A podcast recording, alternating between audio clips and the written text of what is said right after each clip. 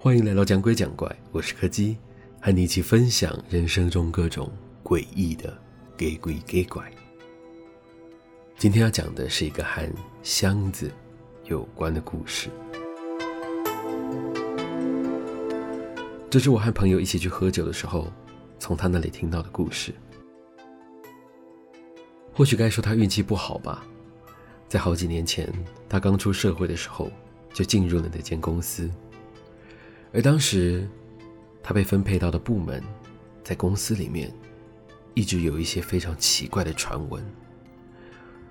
倒也不是说这个部门的性质或是工作内容很奇怪，而是因为那个部门是整间公司里流动率最大的部门，很多分配过去的新进职员都待不过一两个月就离开了，就连资深的老员工，有时也会毫无预兆的突然离职。大家都不清楚原因。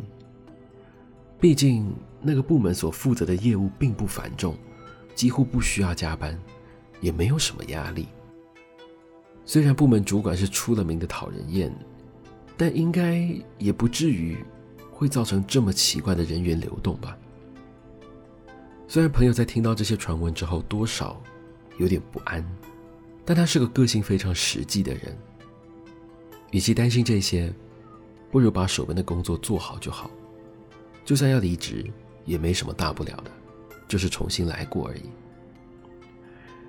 不过事情倒是出乎他意料的顺利，部门的同事都很友善，工作方面也是非常快速就上手了。转眼之间，三个礼拜就过去了，他也开始慢慢习惯了在这间公司里的生活。只不过，才隔没几天。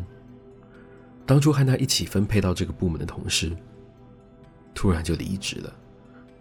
朋友还记得消息宣布的那天，所有同事的神情都有点奇怪，只有部门主管还是一如往常，一副根本就不在乎的样子。就这样过了大概一两个月，公司又分派了一名新进的员工过来了这个部门，而这个员工刚好和朋友是同一个大学毕业的。于是两个人很快就熟络了起来，朋友也非常细心的教了他许多工作上的事。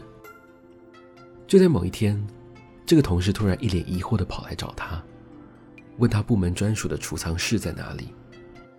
他说，刚刚部门主管找他过去，请他去储藏室里面帮他找个东西。这个储藏室在整层楼的最角落，里面塞满了许多专案的资料还有杂物。通常只有在需要历年资料来参考的时候才会进去。不过，随着公司数位资料库的建立，需要进去里面找资料的次数也就越来越少了。他们两个人就这样一边聊着天，一边进到了储藏室里。只见同事绕过了前排的几个架子，从储藏室的最角落拿下来一个黑色的箱子。朋友本来以为那里面大概也是一些文件夹之类的东西。但里面放的却都是一些杂物，像是文具、笔记本、办公桌摆饰这种个人用品。同事在经过翻找之后，显然是没有找到主管要的东西，于是又一脸疑惑的把箱子放了回去。等到他们回去跟主管回报这件事的时候，主管也只是挥了挥手，说没找到就算了，就打发我们回去上班了。三天后。同事就突然离职了。后来这样的事情又发生过了几次，朋友开始逐渐了解了这个部门流动率特别高的原因。储藏室里的那个箱子，属于一个曾经在这间公司任职的女员工。她因为某一个不明的原因，在这栋大楼里过世了。而他的个人物品因为没有人接手处理，就这样一直堆放在储藏室的角落里。每次只要公司指派来的新员工，主管不喜欢，他就会假借各种理由，让他们去那个箱子里面找东西。所有接触过那个箱子里面东西的人，毫无例外，全都会在一个礼拜之内离开公司。只要是在这个部门里待了超过三五年的人，或多或少都知道这件事。但是，知道又如何呢？这种事情说出去，又有谁会相信呢？随着时间逐渐过去，朋友在这间公司里的资历也越来越深。最后在去年，他终于被老板正式指派成为了新任的部门主管。只不过，他本人对于这件事情，实在是一点也开心不起来，因为与其说是升迁，不如说只是单纯的紧急找人来替补这个位子而已。因为前一任的部门主管毫无预兆的自杀了，除了朋友之外，没有人知道主管自杀的原因，而他也从来没有跟警方说过这件事情。就在主管自杀的前几天，他看到一名资深的老同事偷偷的把一支笔塞进了主管的手提包里，而那支笔看起来。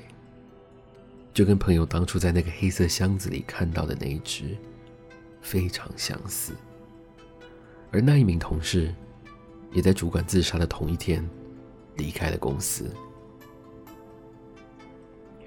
一直到现在，那个箱子仍旧被埋藏在储藏室的深处。自从他上任主管以来，就再也没有人因为那个箱子而离职了。只是。想要利用这个箱子把人赶走这个念头，却总是在他心中挥之不去。我想对朋友来说，或许这才是最可怕的事。今天的故事就到这里告一个段落了。如果喜欢我们的节目，别忘了收听每周四的更新。我是柯基，我们下次见。